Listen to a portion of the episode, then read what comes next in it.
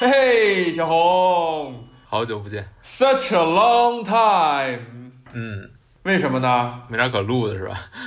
觉得人生失去了希望，暗淡了下去，对不对？地球就此毁灭，有没有？快了吧？你到底是一个积极的心态，还是一个消极的心态？我从来都是一个消极的心态，从来都是一个消极的心态。那么呢，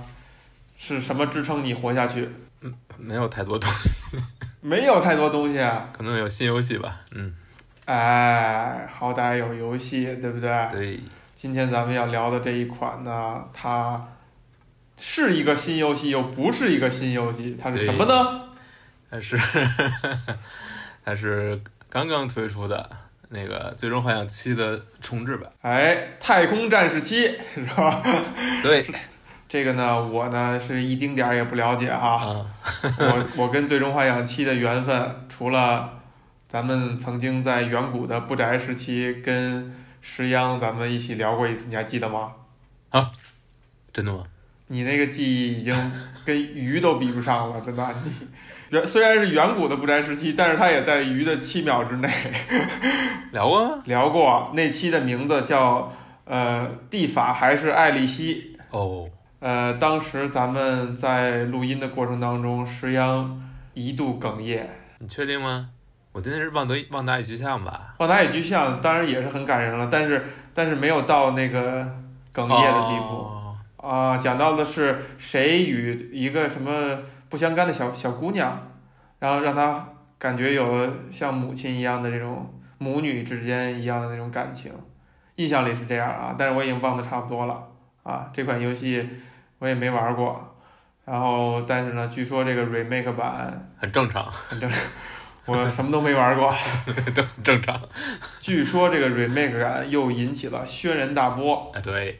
但是这个可以往后放嘛。你你是原作也没有接触过是吗？非常非常模糊的印象了，嗯因为正像我咱们在几次最终幻想场合我提到的那样，呃，我觉得咱们这代人最早接触的，自然而然接触的应该还是最终幻想八，啊、这个思考是吧？这个女神那位女神叫什么来着？不知道，不记得了。嗯、利诺雅，利诺亚好像是，，嗯，哎，然后呢，还有那个著名的王菲女士演唱的。呃，眼睛贴在我身上，是吧。所以七呢是其实是我们这个时代没有自然而然赶上的。嗯，我赶上了，你赶上了吗？我赶上了。你为什么赶上的？这个说起来就非常奇妙。呃，首先我赶上的不是 PS 版，哎，我赶上的是一个 PC 版，还不是一个完整版，是一个 demo 版。是我赶上某一张游戏光盘里面，我也不知道是从哪儿来的，反正是一张盗版盘。然后里面有一个战斗 demo，就是只有战斗，然后是连续战斗，看你能打多远。呃，现在回想起来觉得挺觉得挺奇怪的，因为我不记得呃 FF 七有过 PC 版，那为什么会有一个 PC 版 demo？就是也是百思。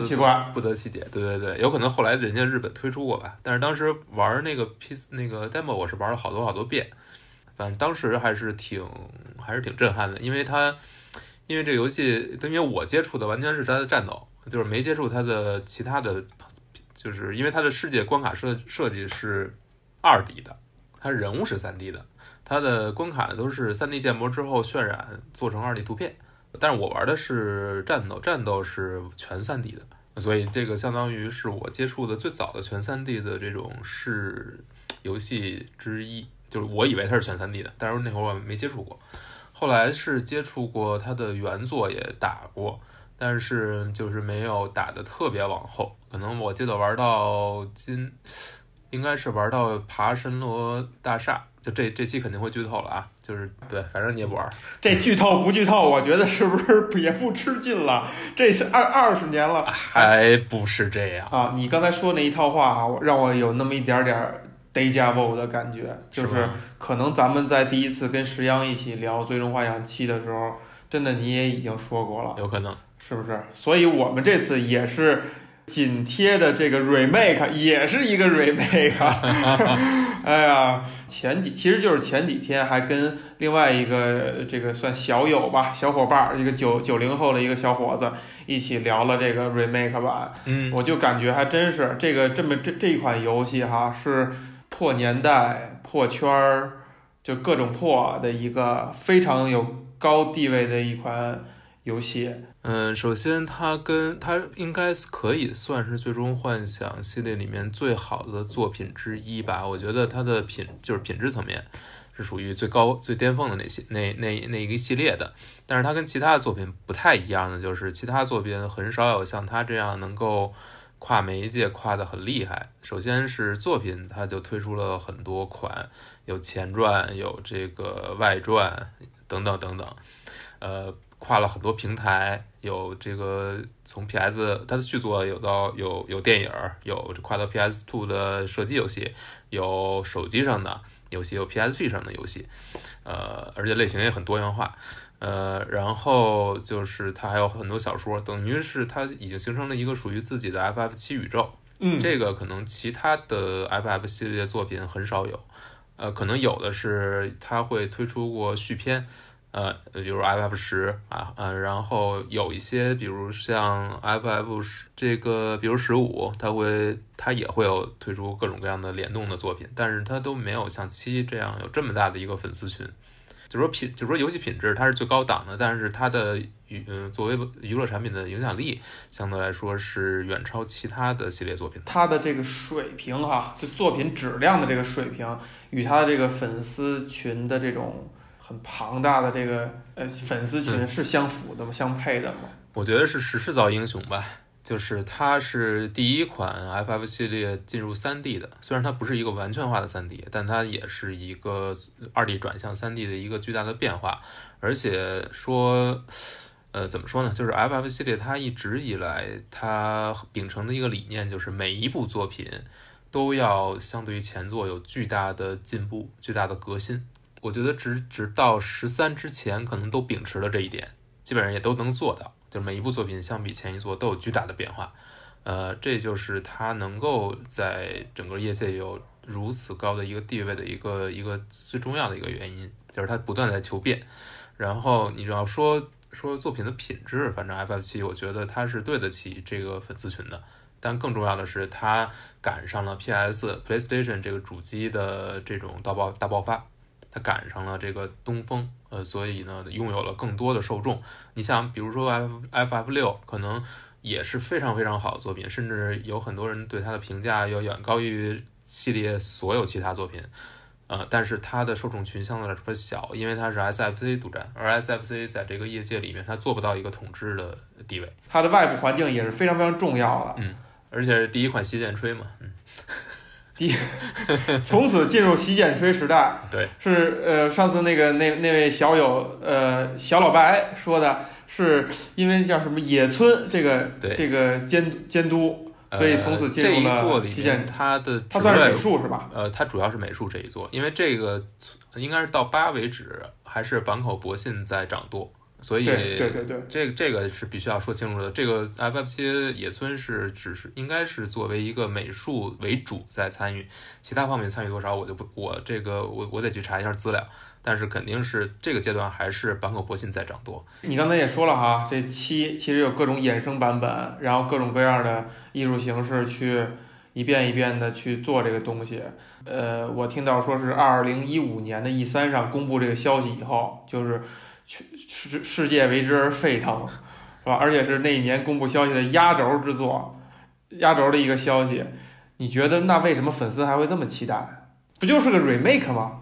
有什么可期待的？呃。这个就我觉得就很难从我的角度去看了，因为我不是这个系列的粉丝，我也不是他的玩家。但是对于很多玩家来说，可能他们对这个这部作品是倾注了非常多的时间。这说白就是人家的童年嘛，人家就是玩这长大的，所以他对这些角色呀，他对这个故事都有很多的情感吧。呃，而且这批人本身的数量基数就很大，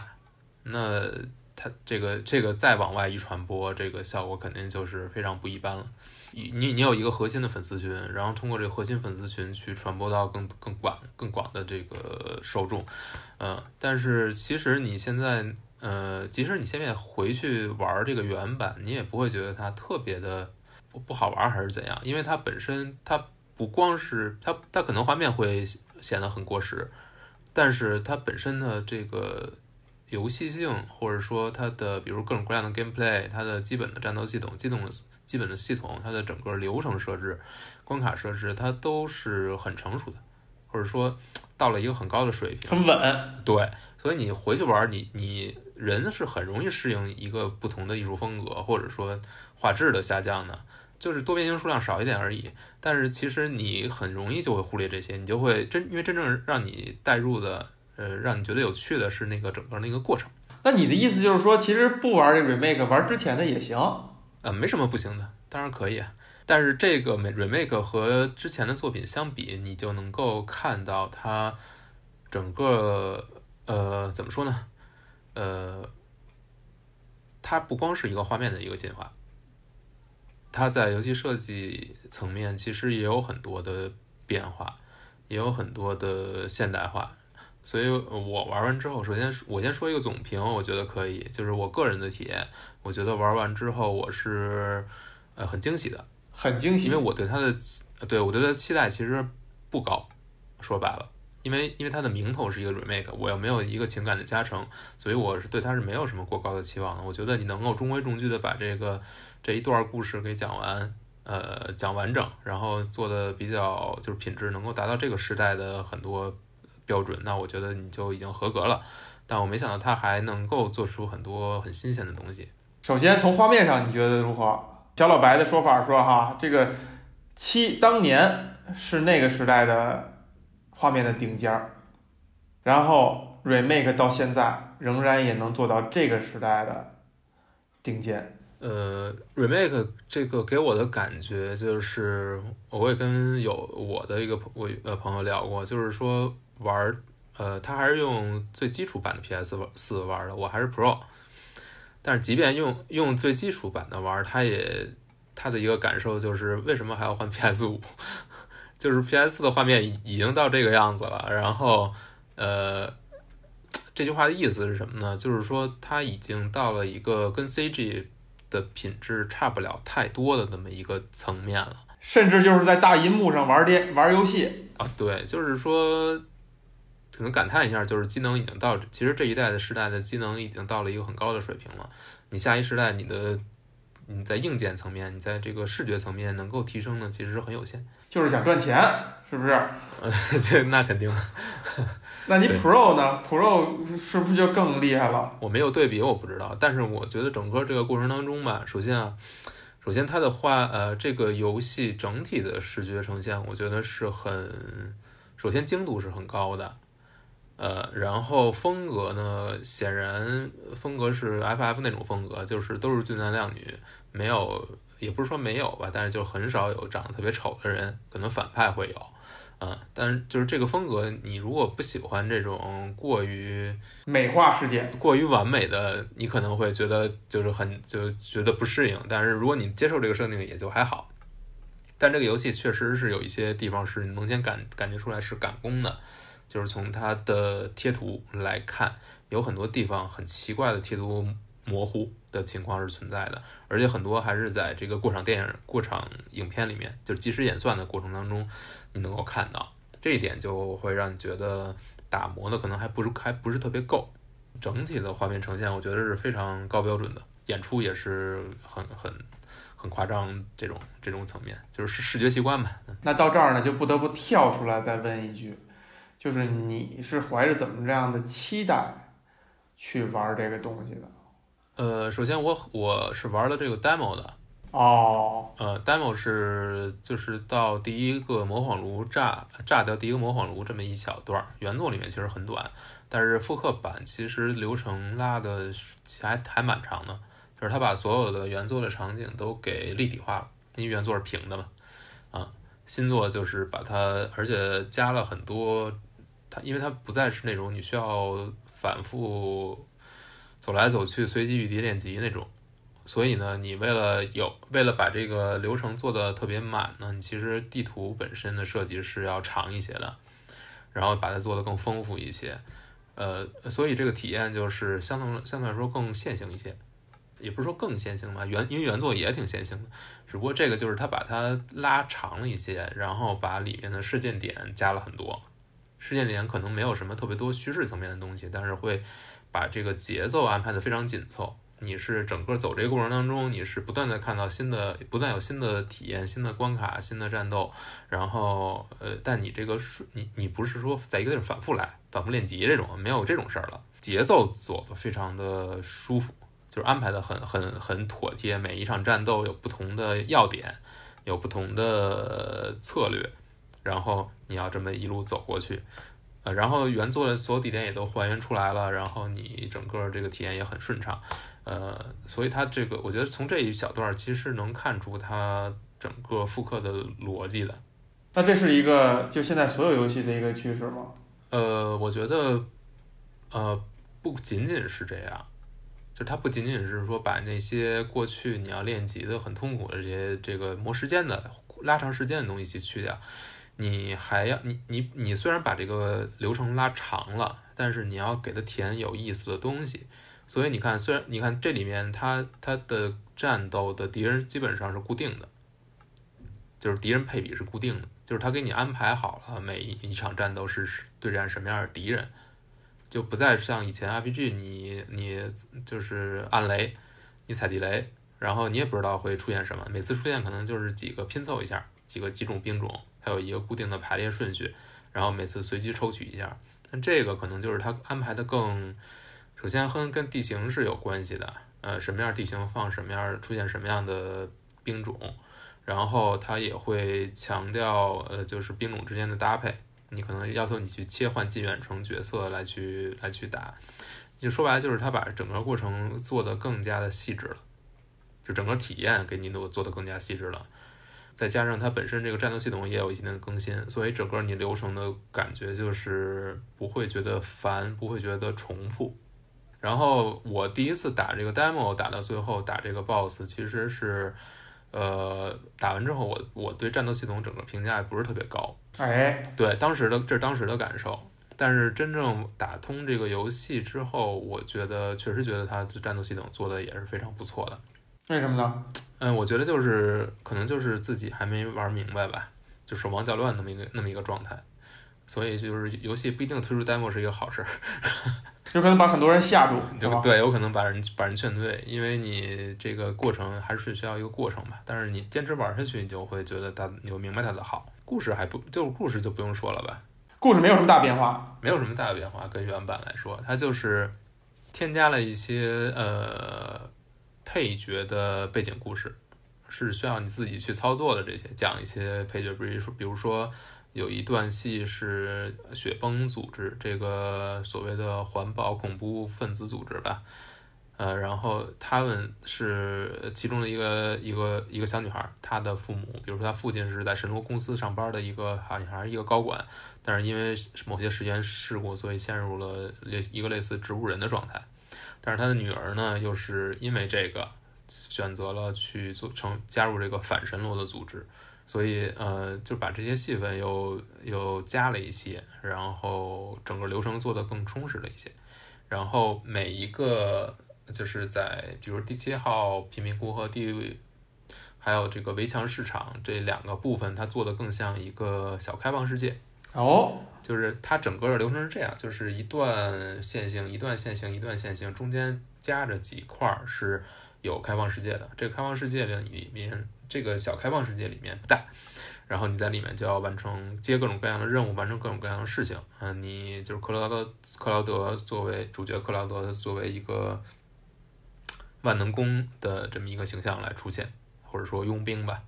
然后这些这些地方就是你可以去探索，你可以去嗯。接各种各样的任务，各种类型的任务啊，就是如果玩家愿意的话，他可以在这个他可以在这个世界里边再多逗留一段时间，对，啊，多触发一些任务，把他们都完成，还有一些小游戏什么乱七八糟的。那我猜你就赶快就度过了，是吧？没有，我基本上都完成了，都完成了。我这次是舔图流玩法，真的吗？真的。但是小为什么呢？小游戏我不会挑战，我就没有挑战最高的难度什么之类的。但是基本上任务还是都是完成的。首先，它任务设计的还算比较有心吧，就不是那种完全的 fetch quest，不是那种就跑腿的任务啊。然后也都会跟角色的一些身世背景，还有他心理有一些关系，就做的还是比较比较到位的。所以整个流程大致就就是这样，呃，线性，然后开放世界，然后线性，然后小开放世界这样。那最后很长的一段其实都是非常线性的，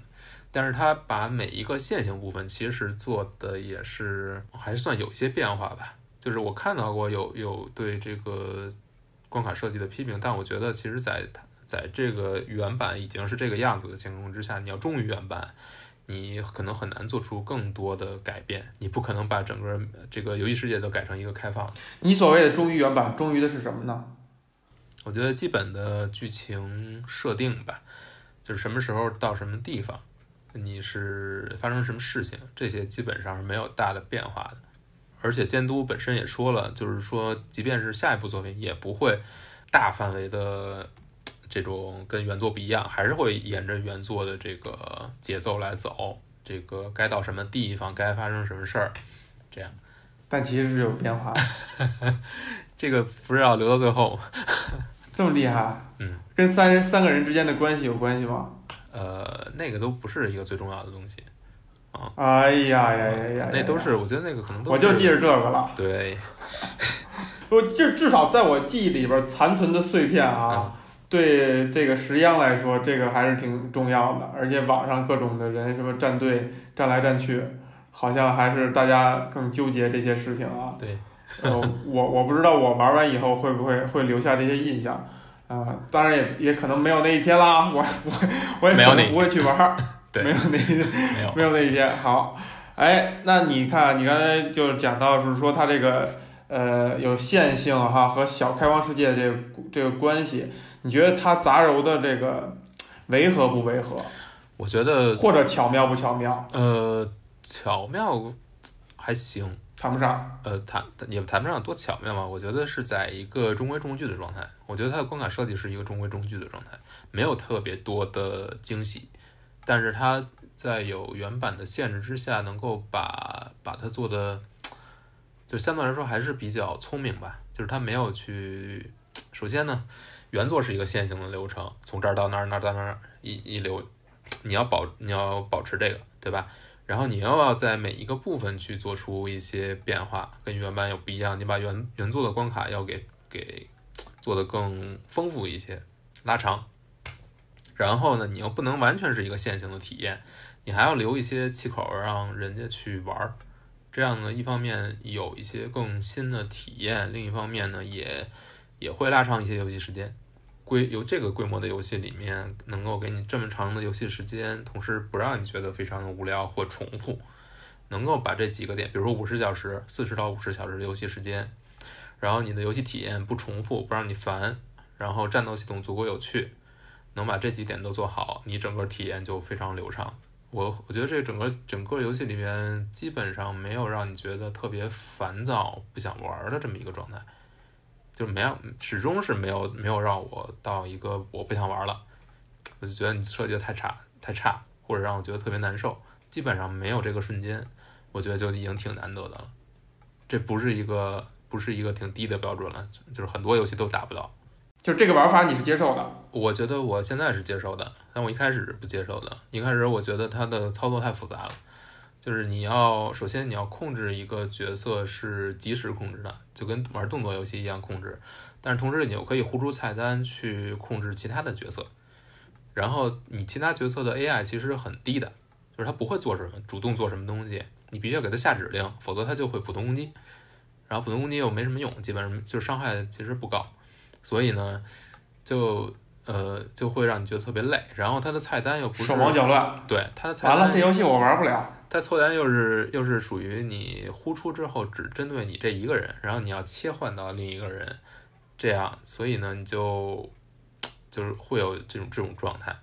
但是呢，一旦你能够慢慢的上手之后，你会发现它做的一点非常好的，就是它把我们现在玩这种三 A 游戏，你都会期待它是一个。非常及时的这种动作，就是你肯定不愿意说再去玩一回合制的东西，很难去这样。但是呢，在这个前提之下，你又要维持这个系列一直以来这种高度的策略性，尤其是作为一个 RPG 的策略性，其实就是怎么平衡这一点。我觉得他做的就是他做探索是非常有有建设性的，也是很新鲜的。呃，怎么说呢？它是这样，就是说你你控制一个角色可以普通攻击，普通攻击能够减能够攒这个你的就是指令槽 ATB。比如说你一个角色有两个 ATB 槽，你要攻击可能多少下或者怎么样才能把它攒攒出来一格攻呃，然后你的所有的指令，包括你的这个必杀技，你的呃你使用魔法，你使用道具，所有这些东西都要消耗 ATB 槽。也就是说，如果你没有 ATB 槽的话，你连回复你都没法回复。但是这个你怎么去用这个，然后你怎么去提高你的这个，就是什么时候用你的 ATB 槽来做什么，这些东西都是非常讲究的。然后再加上本作的敌人，他有很多比较多的比较设计，比如说有在天上飞的，你打不到的，你用你用武特定武器打不到，你只能比如说有一个角色有远程攻击，你用它就可以能打到。然后每个人有独特的设计的动作系统，比如说，呃，克劳德他有普通攻击，然后还有还可以切换成一种另一种就是重攻击模式。这种重攻击模式之下，你如果防御敌人打你了之后的话，会自动的反击，然后会造成大损伤。然后敌人有昏厥槽，就是所谓的 hit，你因为把把这个槽打满之后，它就会暂时瘫痪。瘫痪之后，你去。就是高速输出嘛，就是你能大量输出，这个输出的会决定你最终的这个，呃，最终的输出的指数。就是说，你打的，你这时候给给予它的重击越多，它会有一个百分之比的增长。然后你最后，最后给予他的伤害是跟这个就是有一个加成的，就是在他昏厥期间，你进行的输出更多的话，你最后能造成一个大伤害。比如说克劳德，他有这种反击的这么一个一个技巧。然后，呃，巴雷特呢，他是能够蓄力。就是呃，发出这种，因为它是呃手是一个机关枪嘛，就是能够发炮。但发炮之后就有一个冷却。然后 Tifa 是另一个系统，Tifa 是它的所有的轻攻击都可以蓄力，蓄力之后就能够打出多段。然后它的不同的必杀技之间可以去衔接，就是如果你玩的好。呃，你把这个 ATB 槽控制的好，你可以把它变成一个动作游戏，哎，格斗游戏，就是你控制 T 发，T 发完全变成一个格斗游戏的感觉，三 D 格斗游戏的那个感觉，而且是打能够打得非常华丽的，各能各个技能之间能够切换，就是能够衔接上，把敌人比如说打到浮空的状态，然后再去连击，再去怎样怎样。它是纯策略问题，还是有一定的及时的考考验你的那个时机啊、都有啊？都有都有，因为你想要使出这一招，你要有 ATB 槽，你你必须攒出来。就是说，这个游戏你每个角色你单独去玩，它都是可以研究出一套名堂的，都有不同的如何确定这个角色的最大输出。然后每个角色还可以配上魔晶石嘛，就是能够强化它的各种各样的能力，比如说 ATB 攒特别快，或者说防御特别高，或者说那个配套吧，所以就会产生另。另一个策略性就在哪儿呢？就是你配合你自己的游玩习惯来去配置一套魔晶石，就是一个 build，嗯，就非常有卡牌游戏了，对对对。然后 boss 呢也是有非常多的设计，不光是 boss，还有还有小兵儿，就是他每一场战斗，boss 可能有自己的弱点，然后但是然后比如说他弱某一个魔法或者弱某某种攻击，然后他有自己的行为模式。然后他的行为模式可能有的时候他会全，比如说最有代表性的那个地狱屋，就是翻一个一个大房子，然后他可能到打到最后呢，他会进入全身无敌的护盾状态。然后这个时候你其实你用普通攻击或者任何招式其实都打不到血的，因为它是防御状态。只有当他在天上飞，然后做大输出的时候，他会有之前会有一个蓄力的状态。那个时候你要用，比如说他弱某一个属性。然后你用对应的属性去打它，才能把它打下来，之后你才能输出。就是这些东西，可能是你第一次玩的时候，你可能都会卡住的，就是你打不过，然后你也不知道怎么能够摸到它，怎么能够打到它。但是你必须要去摸到摸懂它的套路，知道它弱点在哪里，而且知道什么时候这个弱点才会暴露，就是非常现代了。在我听下来哈，我觉得它可能是不是更侧重于是发现的乐趣，而不是说你发明的乐趣。就是你去发现那种趣味，就它可能还是偏关卡性质的，就是你要去发现它的规律，弄懂它的系统，从而找到那个其实他期待你用的方法去解决这个问题。我觉得都有，都有。就是你说的这个肯定是在的，这个就是体现它首先它游戏关卡设计的一方面，包括它的战斗的难度就体现在这儿。但是在这个基础之上，你如何去组织自己的招式？自由度还是很高的。对你如何组织自己的招式，如何搭配魔晶石来让自己的这个输出变高，这个是你也是你要研究的一个方式。这个就是不仅仅是玩家，不仅仅是开发者给你设定的这个，就你怎么去搭配，可能是你自己可以去尝试的。那比如说类些类似这些点，你会去翻攻略吗？不会，或者说翻问大家怎么玩吗？不会，我肯基本上是自己玩的，但是。确实是有人去做这些研究，因为以前咱们聊过对于格斗游戏的这种嗯看法和认识哈，其实你也挺喜欢格斗游戏的，但是你也很少跟别人对战，其实是更更多的是喜欢那种看连招啊，呃自己能够这个让这一套能连下来啊，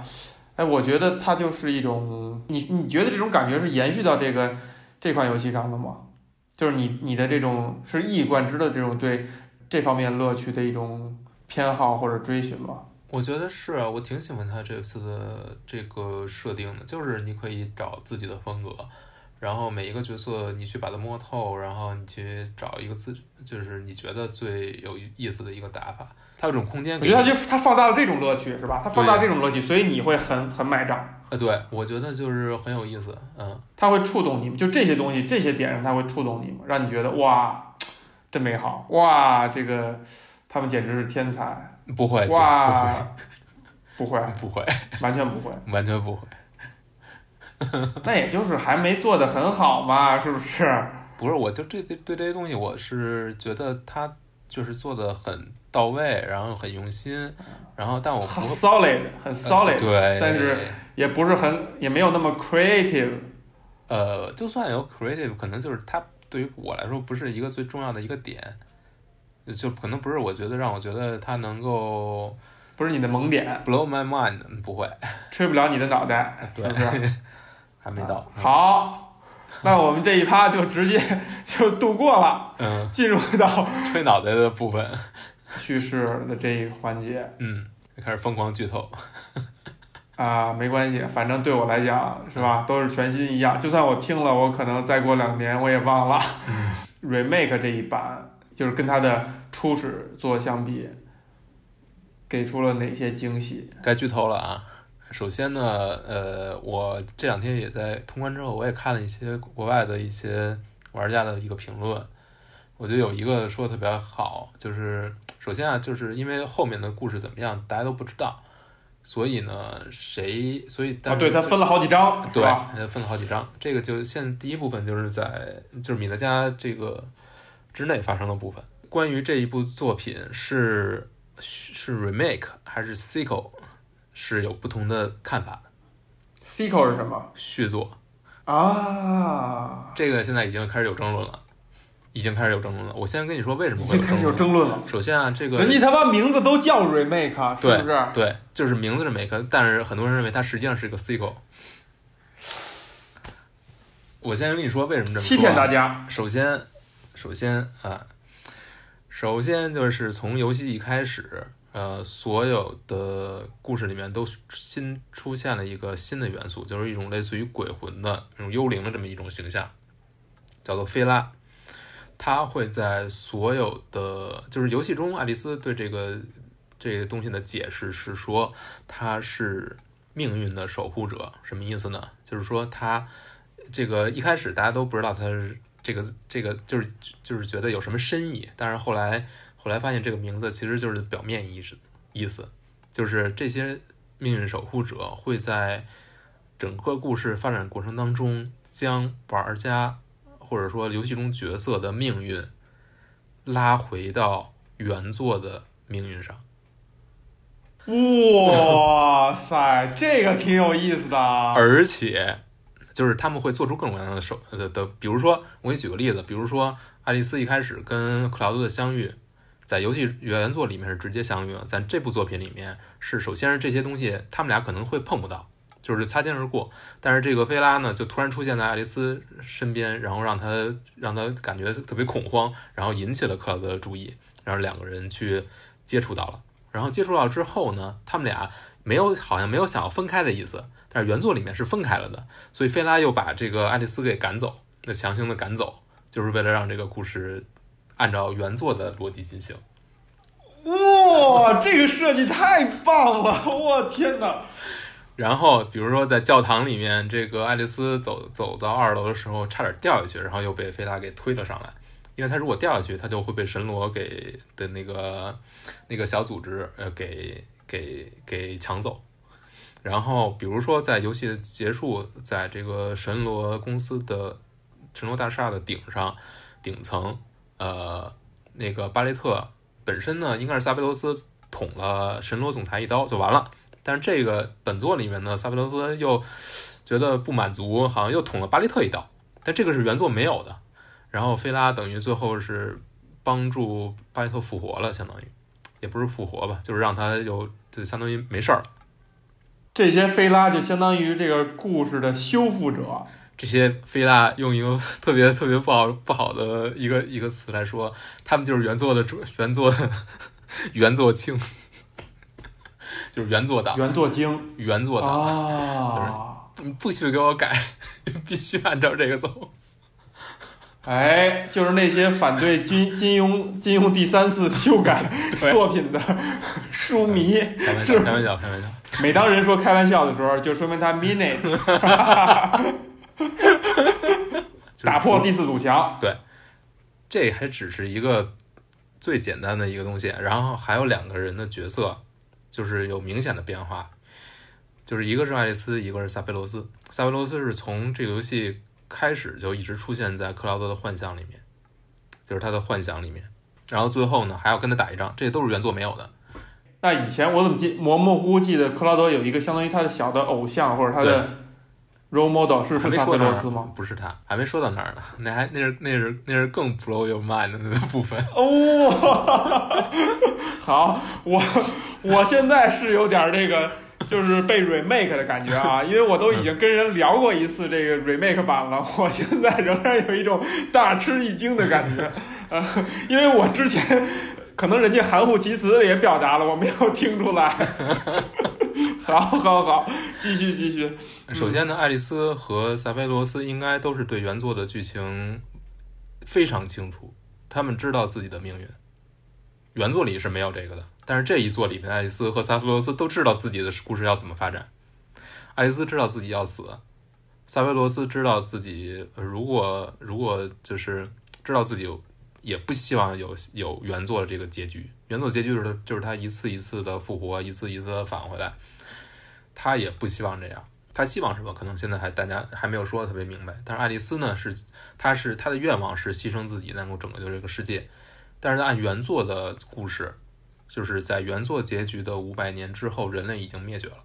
从所以这次其中一个配角就是赤红十三，他说的一句话就是说，原作的结局可能并不是一个最完美的结局，可能是其实是一个 bad ending。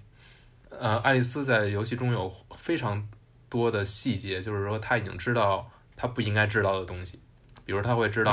马林，呃，就是巴雷特的女养女，知知道她叫什么。比如说，他会就是就是他会有很多地方，他是他其实知道原作应该怎么发生的，所以有人认为这个爱丽丝要么是一个平行世界穿越过来的，要么就是他是有有真正的爱丽丝在告诉他这个事情应该怎么去发展。总之，他是对整个游戏过程他是非常明白的。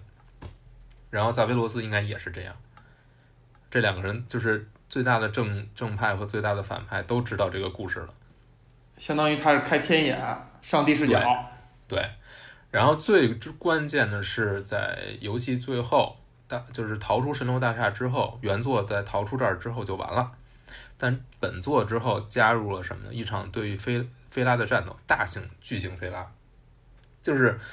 整个故事可能已经就是他，你在游戏最后一幕，你会发现无铺天盖地的无数的飞拉把整个神龙大厦给给围起来了。可能就是要保护时间线，不要被篡改。你要，然后你们就要跟，就是主角一行就要跟这个菲拉去战斗，包括他的化身，三个小化身。这三个化身呢，还是本身是，其实他们的名字就是他们其实是来自于那个《圣子降临》那个电影里面的三个反派。你把他们打败的过程，每打败一个，你就会看到一段原作的未来，比如说爱丽丝之死，比如说克劳德和那个谁，克劳德和萨维罗斯的战斗决战，比如说就是五百年后赤红十三奔跑在大地上，那个时候那个大地已经没有人类了，就是你会发你会看到很多原作的预见，就是然后你击败他之后，等于你就击败了命运守护者。击败了原作精，对吧？原作党，原作精呢，然后你就，然后你还会跟萨菲罗斯，就是萨菲罗斯就会出现，然后他把所有的呃菲拉都吸到自己的身体里，他就像呃鬼泣五里鬼泣里面的维吉尔一样，一刀斩出了一个次元斩，砍出了一个传送门，自己走了进去。克劳德刚要往前走，刚要走进去，然后爱丽丝把他拉住了，说这个人身上所有的一切都是错的，是 wrong，一切都是错的。爱丽丝对所有的队友说：“一旦走过这道门，你们的一切都会改变。”然后他又用自己的力量在萨菲罗斯创造的门里面又创造了一个传送门，几个人就走了进去，就是坚定了一下决心之后走了进去。然后就是他们走过传送门，就发现是一个跟跟没走过之前、没走过传送门之前的世的完全一样的一个世界，就还是那个高速公路。然后他们就开始，好应该是和塞维罗斯做决战嘛，但是决战呢，其实也没有打赢他。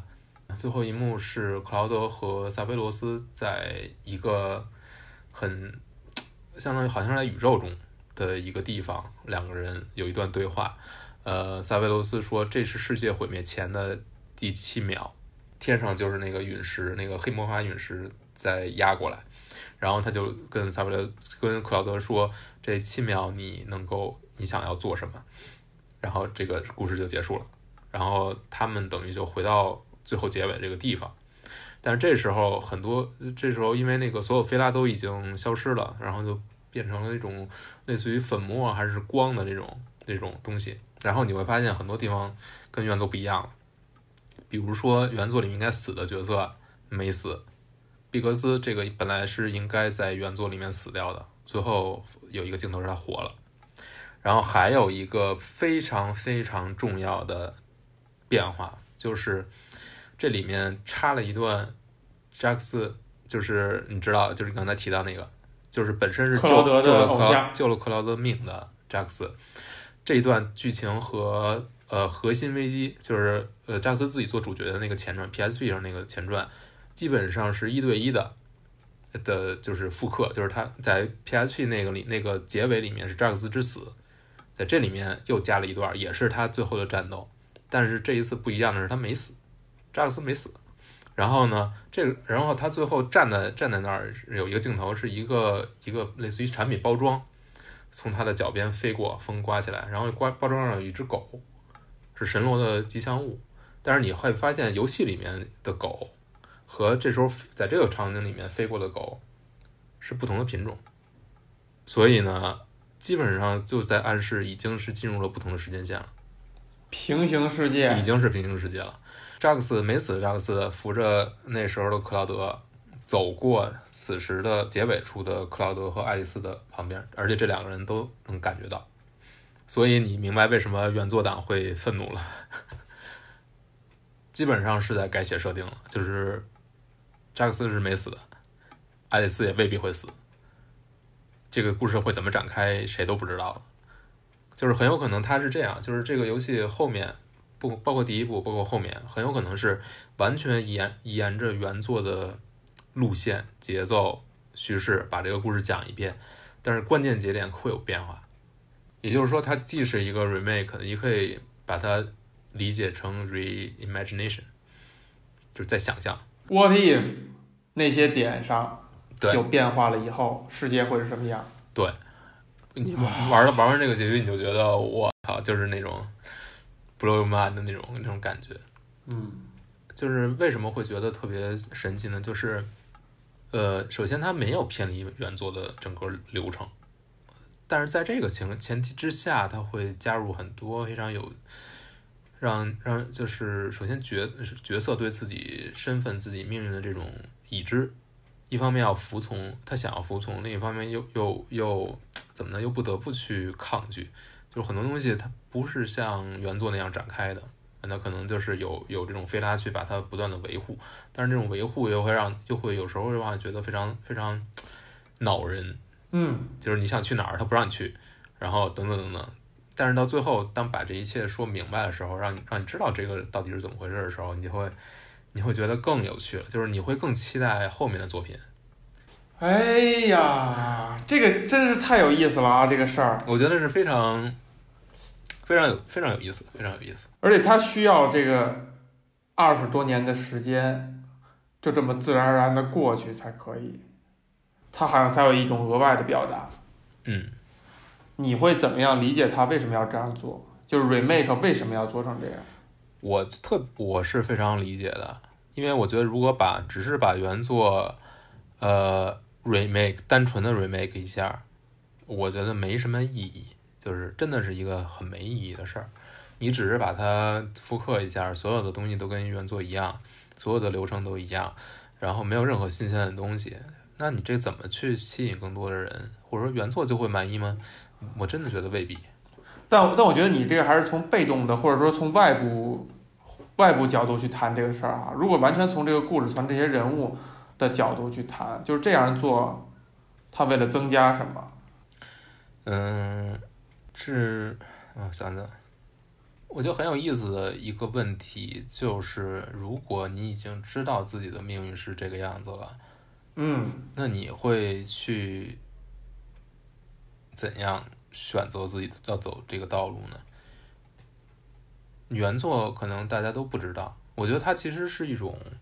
呃，就是所谓的麦塔叙事吧，那就是大家都知道原作的剧情是什么样子了，我再给你讲一遍呢，也就是再讲一遍，但是大家都知道，我把这个如果纳入我把这一点纳入我叙事的一个基础。就是所有人都知道这个故事的剧情，那我就把它作为我讲这个故事的一个重讲这个故事一个前提，一个基础，一个公知的信息。在此之上，对我，因为我从一开始玩这游戏，我就感觉到他是面向的玩过原作的人，他是把直接把那些人，就是他是默默认你玩过原作的，在这个前前提之下。然后他再去讲这个故事，怎么能够让你玩完原作的人依然觉得有意思，而且他还能够符合原作要表达的那些理念。因为原作里面，克劳德其实一直是在活在别人的身份里面嘛，他是以扎克斯的身份来和他的记忆来活着的，他直到最后他才觉醒。那玩这个游戏的人其实很像克劳德。嗯，就是我的所有的记忆都是原作的，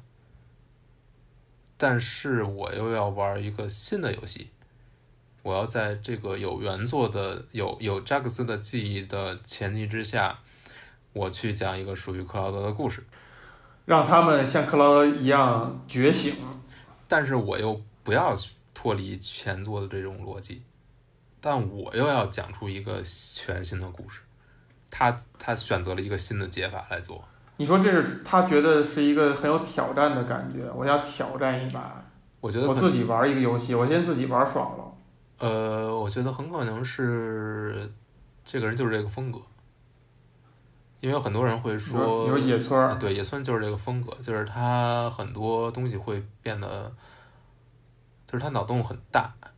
就是会把很多东西想的特别特别的复杂，特别特别的，就是有有好评也有不好评。就是很多人喜欢的人会觉得他这种无限阴谋论啊，或者说无限 meta game 这种东西，就会研究，大家会特别喜欢。有一批人会特别喜欢，有批人就觉得你这属于就是故弄玄虚。我觉得，我觉得就是这个东西就看你自你怎么执行嘛。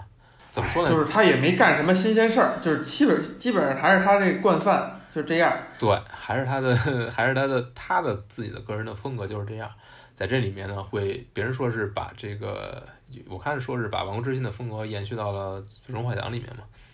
就不管别人怎么说吧，但我觉得他这个重置做到现现在这样，我觉得是非常好的。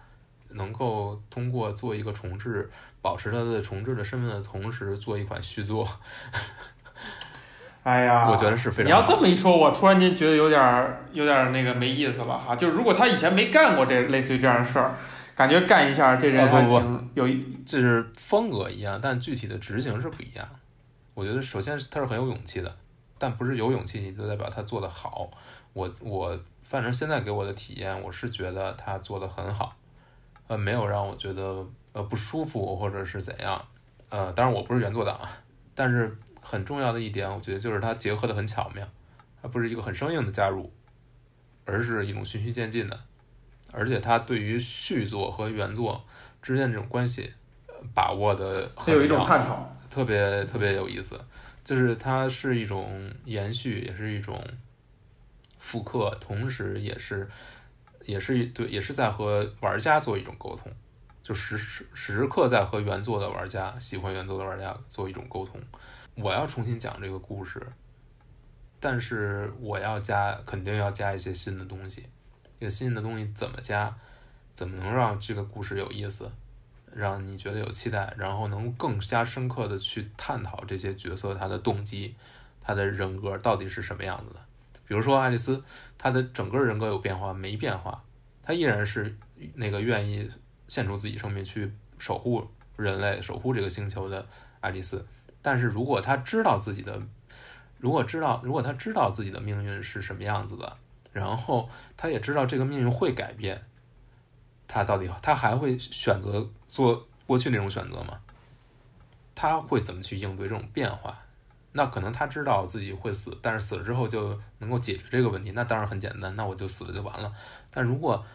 如果不是这样的，如果自己不会死呢？你后面又要面对什么东西？你又要付出什么东西？就所有这些东西，包括扎克斯如果没死，你自己到底你自己什么时候会遇？是否会遇见他？是否会跟他在有什么样的共同的经历？包括克劳德，他知道扎克斯没死。如果这这个这个时间线时间线里面扎克斯没有死，他现在又拿着扎克斯的身份在活着，或者他的记忆在活着。那当他找回自己的记忆之后，他要怎么去面对扎克斯？他们会变成一个什么样的关系？所有的一切，所有的这些人物的，当他们要面对的问题都会改变，包括马林的父亲，就是巴雷特的战友。好，如果他如果那个战友也没死，然后他们两个之间会有一个是会变成一个什么样的关系？一个亲生父亲，一个是马丽的亲生父亲，一个是他的养父，就是包括这个那些配角有可能死了，有可能没死，都会发生变化。那就是每个人要面对的东西都跟原作不一样了。那这个时候他们会用什么样的方式去面对？这其实是另一种，就是用另一种方式去探讨这些角色的成长，这些角色在二十年后的变化。他二十年前做出的种种选择已经知道了，但如果我们改变一些条件，我们看到他在二十年之后会变成是一个什么样子？那这也是一种对于人物命运的一种重新的构思、重新的想象。那其实也是在拓展这个这个 FF 七宇宙的一个世界观。也是在延展它的生命力，这就跟嗯圣子降临在做的事情其实没什么区别。圣子降临就是在讲一个原作多多少年之后的世界，每个人变成了什么样子，只不过用电影的方式讲了一个萨维罗斯重生的故事。那现在是在用原作来讲这个事儿，你就觉得更奇妙，就什么东西都跟原作一样，但是又不太一样，就好像。这种又熟悉又陌生的感觉，就会让你觉得特别奇妙。我觉得原作党去玩这个游戏，肯定受的触动比我大的非常多，肯定是，因为他们对原作非常熟悉了，有人物的关系，它有一定有一些非常固定的东西。我是没有什么特别多固定的东西，但我都觉得它很好。但是也可能是因为这样，我没有之前的固定，所以我才能接受度这么高嘛。嗯，你才会觉得好。原作就是要这样的，这个故事的这就是原作。这个原作就是二十年前在那儿呢，大家认的就是这个原作，它就在那儿，它就是要你就是要跟它抗争的。你的游戏，你的重做重置版的开发，就是不断的在跟原作去进行这种斗争和妥协，斗争、妥协、斗争、妥协。这个其实在这个故事叙事里面也是一种隐喻，对不对？对你时刻要面对原作的粉丝群、原作的精神、原作的气质、原作的想象力，所有东西你都要跟他去抗争，你要做出不一样的东西。你要把它做得更好，你也要挑战它，但是你又不能偏离它太远，变成一完全是另外一个东西，也不行。所以这个是一个非常像走钢丝一样掌握好这个平衡性的。你在这个过程当中啊，你在网上有会不会看到一些，就是比如说不喜欢这款作品的人，他的一些看上去可以被理解的角度或者说说辞呢？没有，没有。我看到过不喜欢系统的，或者战斗系统啊，或者是怎么样，或者某些桥段，但我我还没有太看到，就是我看到的对于剧情的解读，大部分人是非常兴奋的，就是觉得超出自己期待。我觉得大部分的评价还是好的，就是啊，有那个也有，比如说日本玩家，就是原作党，就是联名写信给 SE 要求把野村哲也踢出制作组，请愿。有他们有没有什么站得住站得住脚的说辞，不或者说至少看上去有逻辑的说辞叛，徒有逻辑的说辞，叛徒 没有有逻辑的说辞，没有写东西啊。那他们认字儿也不容易哈，认字儿都不容易了。